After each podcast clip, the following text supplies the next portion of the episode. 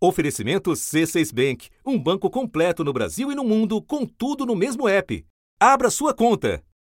Um colégio de quase 2 milhões de eleitores, o sétimo menor do país, que neste ano tem não uma, mas duas representantes na corrida presidencial: Simone Tebet, do MDB, e Soraya Tronic, do União Brasil.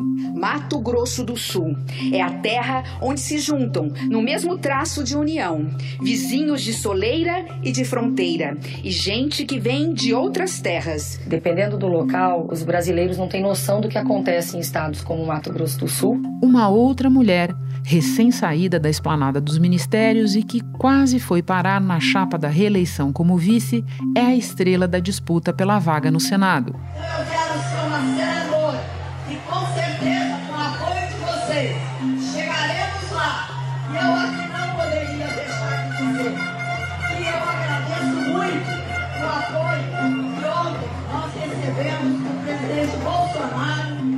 Outro elemento da cena. Para o governo, a esquerda está fora do páreo. André Putinelli, do MDB, teve 25%. Marquinhos Trade, do PSD, teve 20%. Eduardo Riedel, do PSDB, tem 14%. Rose Modesto, do União Brasil, 12%. Capitão Contar, do PRTB, tem 8%. A pesquisa IPEC TV Morena foi realizada entre os dias 28 e 30 de agosto. Nesse quadro equilibrado, com cara de segundo turno, há muitos veteranos de campos políticos às vezes difíceis de distinguir. André Putinelli, do MDB, tem 74 anos, foi secretário estadual de saúde, deputado estadual, deputado federal, prefeito de Campo Grande por dois mandatos consecutivos e governador de Mato Grosso do Sul também por duas gestões. candidato ao governo do estado pelo PSD, o Marquinhos Trade. Ele tem 57 anos, já foi secretário municipal da capital, vereador, deputado estadual e prefeito de Campo Grande. Rose Modesto, do União Brasil, tem 44 anos, é professora, já foi vereadora em Campo Grande, vice-governadora em 2016. Em 2018, foi eleita deputada federal. Eduardo Corrêa Riedel é empresário do agro e graduado em ciências biológicas. Também foi secretário estadual de governo e depois de infraestrutura. E apesar da dominância local dos azuis, o mano a mano Bolsonaro-Lula parece equilibrado no estado, com o atual presidente em pequena vantagem. Jair Bolsonaro, do PL, tem 39%. Lula, do PT, tem 37%. Simone Tebet, do MDB, tem 8%. Ciro Gomes, do PDT, tem 4 pontos. A pesquisa IPEC TV Morena foi realizada entre os dias 28 e 30 de agosto da redação do G1. Eu sou Renata Loprete e o assunto hoje é a sucessão em Mato Grosso do Sul. Um episódio para entender a única eleição apertada do centro-oeste do Brasil. Meu convidado neste episódio é o cientista político Daniel Miranda, especialista no tema e professor da Universidade Federal do Estado. Segunda-feira, 19 de setembro. Daniel, eu começo com a pergunta de abertura de todas as entrevistas desta nossa série sobre as disputas nos estados. Que eleição é esta em Mato Grosso do Sul? O que ela tem de singular? É, sem dúvida nenhuma, eu penso que o grande, a grande característica é, digamos assim, um retorno dos profissionais, ou um retorno aos profissionais, aos profissionais da política, né? Principalmente quando a gente compara com 2018, algo que aconteceu não só em Mato Grosso do Sul, né, no Brasil como um todo. Né, em 2018 foi aquele é, aquele discurso antipolítico, aquilo tudo que né, as pessoas já sabem e se lembram. Então, agora nós temos aqui na disputa para o governo é, no Mato Grosso do Sul, os principais candidatos, aqueles que estão à frente, à frente nas pesquisas, pessoas que já têm uma longa trajetória na, na política aqui local, né? É, ex-governadores, ex-prefeitos, ex-vice-prefeito, etc. Essa eleição, em certa medida, é uma eleição de retorno dessas, de retorno do protagonismo né, desses, dessas figuras que são profissionais na política e estão aí há muito tempo. E uma segunda característica muito excepcional, essa realmente é histórica, é o fato de haver duas candidatas à presidência da República, cuja base eleitoral é aqui o Mato Grosso do Sul, né, cuja carreira é, política é, está intimamente associado ao Mato Grosso do Sul, que é a Soraya Tronic e a Simone Tebet. Soraya tem 49 anos e é formada em Direito. Ela se elegeu senadora pela primeira vez em 2018 pelo então PSL. Simone Tebet tem 51 anos, é formada em Direito, foi deputada estadual pela primeira vez em 2002, prefeita de Três Lagoas por duas vezes e vice-governadora. Em 2014, foi eleita senadora, sempre no MDB.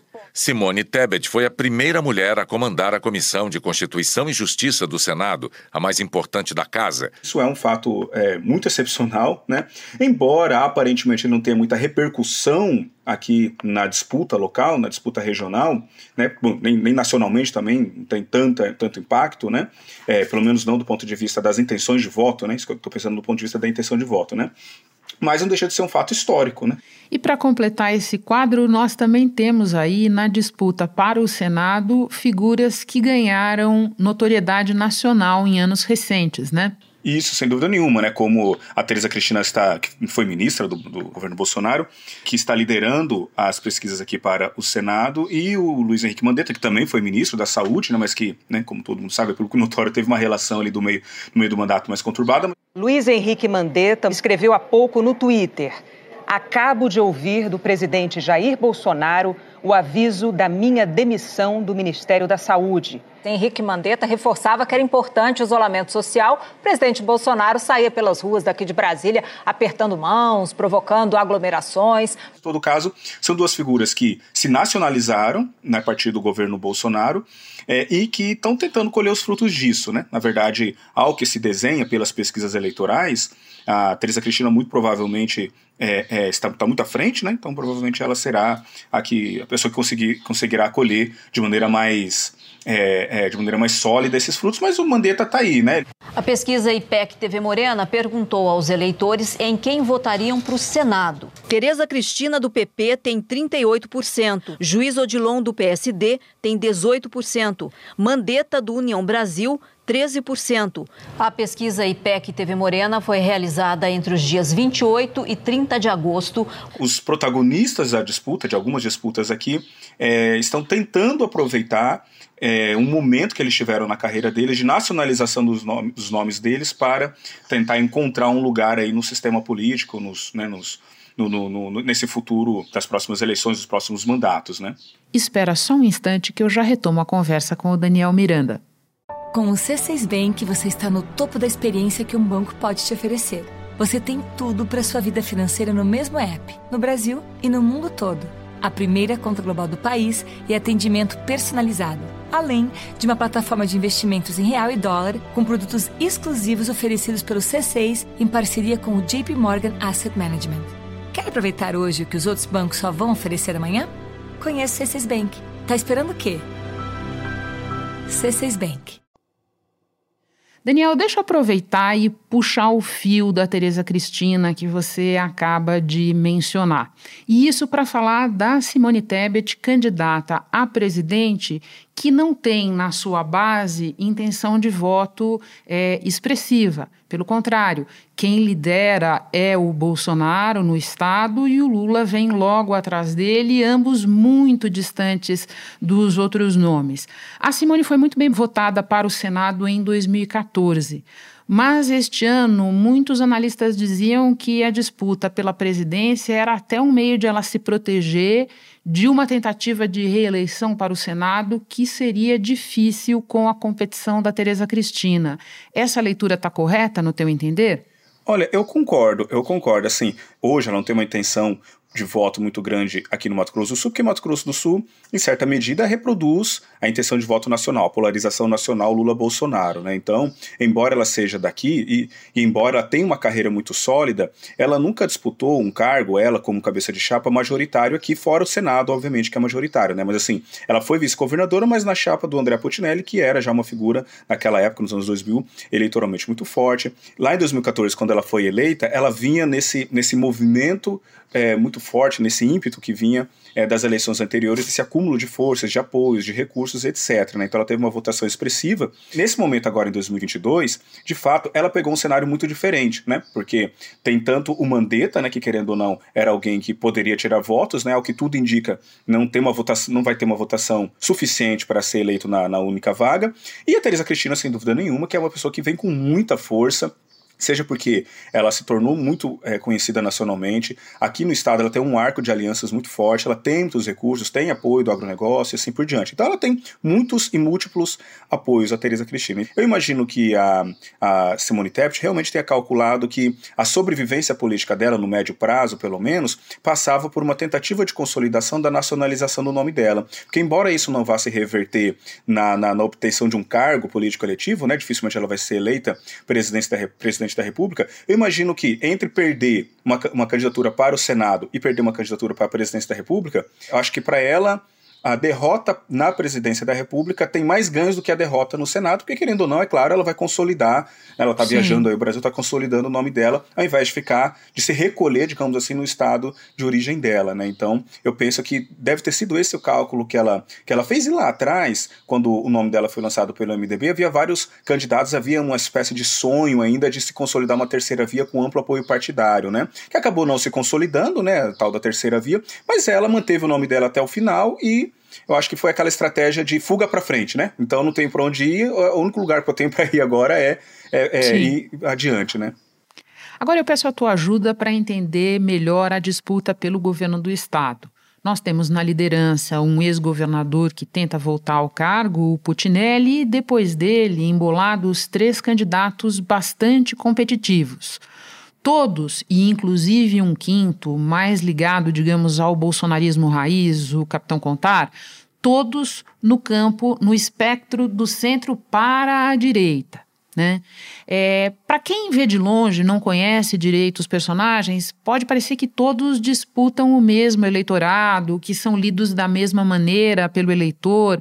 Você pode fazer a diferenciação para nós? Quem é quem? São candidatos é, que estão situados no centro ou centro-direita, mas eles realmente são, são vistos e são avaliados de maneira distintas, né? Porque o André Potinelli e o Marquinhos Trade, que são os dois que lideram, inclusive, né? Quer dizer, Marquinhos está embolado ali, a maioria das pesquisas mostra que ele, que ele está em segundo lugar, então vamos Vamos tomar isso como um norte, né? Mas são de, de todos esses dois, de todos os candidatos, são os candidatos que em certa medida são os mais pragmáticos possíveis, né? Quando eu digo pragmático, vou dar alguns exemplos rápidos, né? O Marquinhos Trade, por exemplo, ele evita ao máximo, ou pelo menos vem evitando ao máximo, declarar é, voto ou apoio ou buscar um apoio ativo, seja de Lula ou seja de Bolsonaro, né? Embora o Bolsonaro aqui, é claro, seja mais forte, mas ele evita é fazer um discurso que vincule fortemente, por exemplo, a candidatura dele, né, à candidatura Bolsonaro, pelo menos a princípio, né, pode ser que lá mais para frente ele calcule que isso seja é, positivo para ele. O André Putinelli é a mesma coisa, é um, é um homem conservador, mas que até já foi tirar foto dele fazendo o L do Lula. Mas significa que ele apoia o Lula aqui? Provavelmente não, ele vai apoiar quem ele achar que vai dar mais voto para ele. Então, é, embora sejam candidatos, de fato, candidaturas mais de centro e centro-direita, esses dois candidatos são muito pragmáticos, muito pragmáticos mesmo, né? E os, os que vem em seguida o Eduardo Riedel, que é apoiado pelo atual governador, que representa a continuidade em relação ao atual governador, embora seja do PSDB e embora o PSDB tenha a vice-candidatura na, na, chapa da Tebet, que também é do Estado, ele desde o começo já declarou apoio ao Bolsonaro e vem buscando apoio ativo do Bolsonaro. É uma aliança que consolida essa relação é, com a reeleição do presidente Bolsonaro. Nós estamos muito tranquilos com isso, né? E o apoio dele é muito bem-vindo aqui no nosso Estado. A Rose é, ela é uma candidata também que vem da União Brasil, né, um partido também de direita, mas a Rose ela tem uma característica que a diferencia, que é um discurso muito forte para o social. Então, ela, embora ela esteja num partido mais à direita e ela possa ser considerada como uma candidata mais, mais conservadora em vários aspectos, ela toca em determinados assuntos, como, por exemplo, geração de emprego, pobreza, o fato dela ser mulher, ela toca muito nesse ponto do direito das mulheres, o fato dela ser professora, ela fala muito de educação, que agrega, digamos assim, ou que a coloca coloca perante o eleitorado como uma figura não tão tradicional, como uma figura não tão conservadora, por causa desse discurso mais voltado para o social. Então, embora não haja uma esquerda forte nessa disputa, né, porque as esquerdas estão lá atrás com menos de 5%, a gente tem, no plano do discurso, uma variação que vai de um pragmatismo desses dois candidatos que estão aparentemente liderando. O Eduardo Rivdel, eu imagino que meio que no desespero, né, tentando é, potencializar ao máximo o bolsonarismo no Estado, ele busca esse apoio ativo, e a Rose Modeste, que, embora não seja uma pessoa de esquerda, tenta ocupar essa, esse vácuo. Né? E o Capitão Contar, que está lá em quinto lugar, é o bolsonarismo mais puro, vamos colocar assim, né? em vários sentidos. Então, eu faria essa diferenciação. Atual governador Reinaldo Azambuja, lembrando do PSDB, que está concluindo o seu segundo mandato. Deixa eu aproveitar que você falou na esquerda. O PT governou Mato Grosso do Sul por oito anos, com Zeca do PT. Mas, apesar de o ex-presidente Lula estar competitivo no Estado, o PT parece ter se dissolvido por aí. O que aconteceu, Daniel? Desde a fundação do, do PT, eles conseguiram é, por mecanismos diversos, por vias diversas, construir dois candidatos competitivos para o governo. Quando digo competitivo, pessoas que foram para o segundo turno ou eventualmente até venceram. O Zeca do PT que foi governador e, cu, e, cuja imagem já está desgastada, até tentou ser governador depois em 2010, mas perdeu para o Deportinelli. Depois ele tentou ser senador, mas também não foi eleito, né? Então agora ele está como deputado estadual, que é que eu acho que o horizonte que se, que se apresenta para ele agora. Então eu acho que ele teve um momento histórico favorável, é, ainda permanece como uma figura muito importante no estado, mas não tem mais força para disputar governo. A outra figura muito importante que tinha uma, que, que era competitiva, que era o Delcídio do Amaral, né? Que não precisa nem lembrar do destino que que teve o destino do, do, do do Amaral. A Polícia Federal prendeu o senador do PT e líder do governo, Delcídio do Amaral, o chefe de gabinete dele e o banqueiro André Esteves. Na história da República, Delcídio é o primeiro senador preso durante o exercício do mandato. Delcídio e o banqueiro temiam que seus nomes fossem citados na delação de Nestor Cerveró por envolvimento no esquema de corrupção da Petrobras. Aí o PT ficou sem nenhum candidato, nenhuma figura que, ao longo dos últimos anos, tenha conseguido construir uma, uma, uma candidatura, uma imagem, ou construir apoios é, e assim por diante, suficientes para ser competitivo. Né? Então é um partido que tem uma certa força no Estado, né? tem uma certa estrutura, tem a sua militância, e uma série de outras lideranças, digamos assim, intermediárias, é, saíram do partido ao longo dos últimos anos. Né? Então, pessoas que foram prefeitas de cidades importantes aqui do estado, de Dourados ou de Corumbá, eh, essas pessoas que eram também figuras, até certo ponto, não digo históricas, mas que ficaram muito tempo no PT, foram para outros partidos, né, né, no auge ali da, do desgaste do PT durante a Lava Jato. Então, o PT sofreu uma sangria de lideranças. Então, eles chegam agora e lançam uma candidatura que era uma pessoa que não é muito é, conhecida, é, muito mais com o objetivo de abrir um palanque para o Lula. Adonis Marcos, do PSOL, e Gisele Marques, do PT, tiveram 1%. Na margem de erro, tem entre 0% e 4%. Inclusive, agora há pouco conversava com o Lula, ele está gravando uma mensagem para que a gente coloque no programa eleitoral, ele pedindo voto para mim, para nossa chapa, chapa 13. Então eu tenho assim bastante tranquilidade de que nós vamos estar juntos, eu e o Lula. Tanto é que a candidata, a Gisele, basicamente ela só fala do Lula, basicamente a gente for Entendi. ver a proposta de campanha dela, tudo é, é o Lula, Lula. É uma, é uma, é uma é, cabo eleitoral do Lula aqui. Daniel, para terminar, Mato Grosso do Sul é um estado relevante para o agronegócio e que também ocupa o noticiário pelas queimadas no Pantanal e por conflitos em terras indígenas.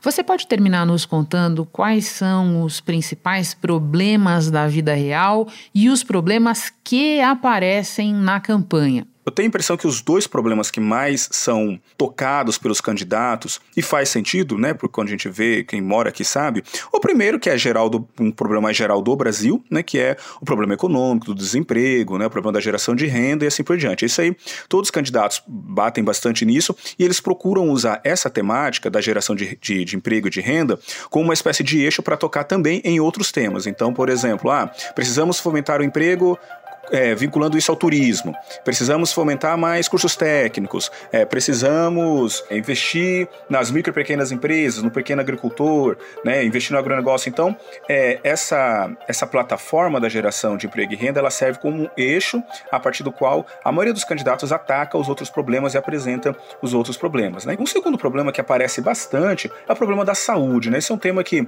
os candidatos falam bastante, as pessoas né, os, reclamam também bastante. Né? Também eu acho que não é não é exclusivo do Brasil, né?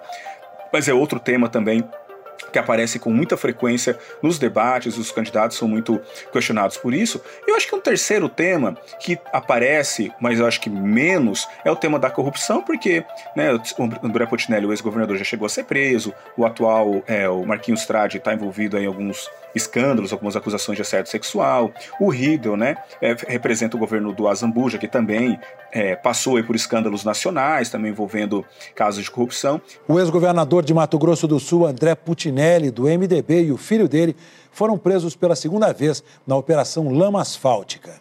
Os dois são suspeitos de desviar 350 milhões de reais em verbas públicas. Marquinhos Trade, do PSD, está sendo alvo de investigação por suspeita de assédio sexual, importunação sexual, favorecimento à prostituição e ainda estupro e tentativa de estupro. A Polícia Federal indiciou o governador de Mato Grosso do Sul, Reinaldo Azambuja, do PSDB, em crimes de corrupção, lavagem de dinheiro e organização criminosa pelo suposto recebimento de propina do grupo JBS. Mas eu diria que esse tema da geração de emprego de renda como uma espécie de oportunidade para falar de vários outros é, é, o que mais aparece e, claro, o que mais preocupa provavelmente também a, a população. Né? Daniel, muito obrigada pelas explicações todas, por nos aproximar da eleição em Mato Grosso do Sul. Bom trabalho para você aí. Obrigado, obrigado pelo convite e bom trabalho para vocês também. Este foi o assunto podcast diário disponível no G1, no Globoplay ou na sua plataforma de áudio preferida. Vale a pena seguir o podcast na Amazon ou no Spotify, assinar no Apple Podcasts, se inscrever no Google Podcasts ou no Castbox e favoritar na Deezer. Assim você recebe uma notificação sempre que tiver novo episódio. Eu sou Renata Loprete e fico por aqui. Até o próximo assunto.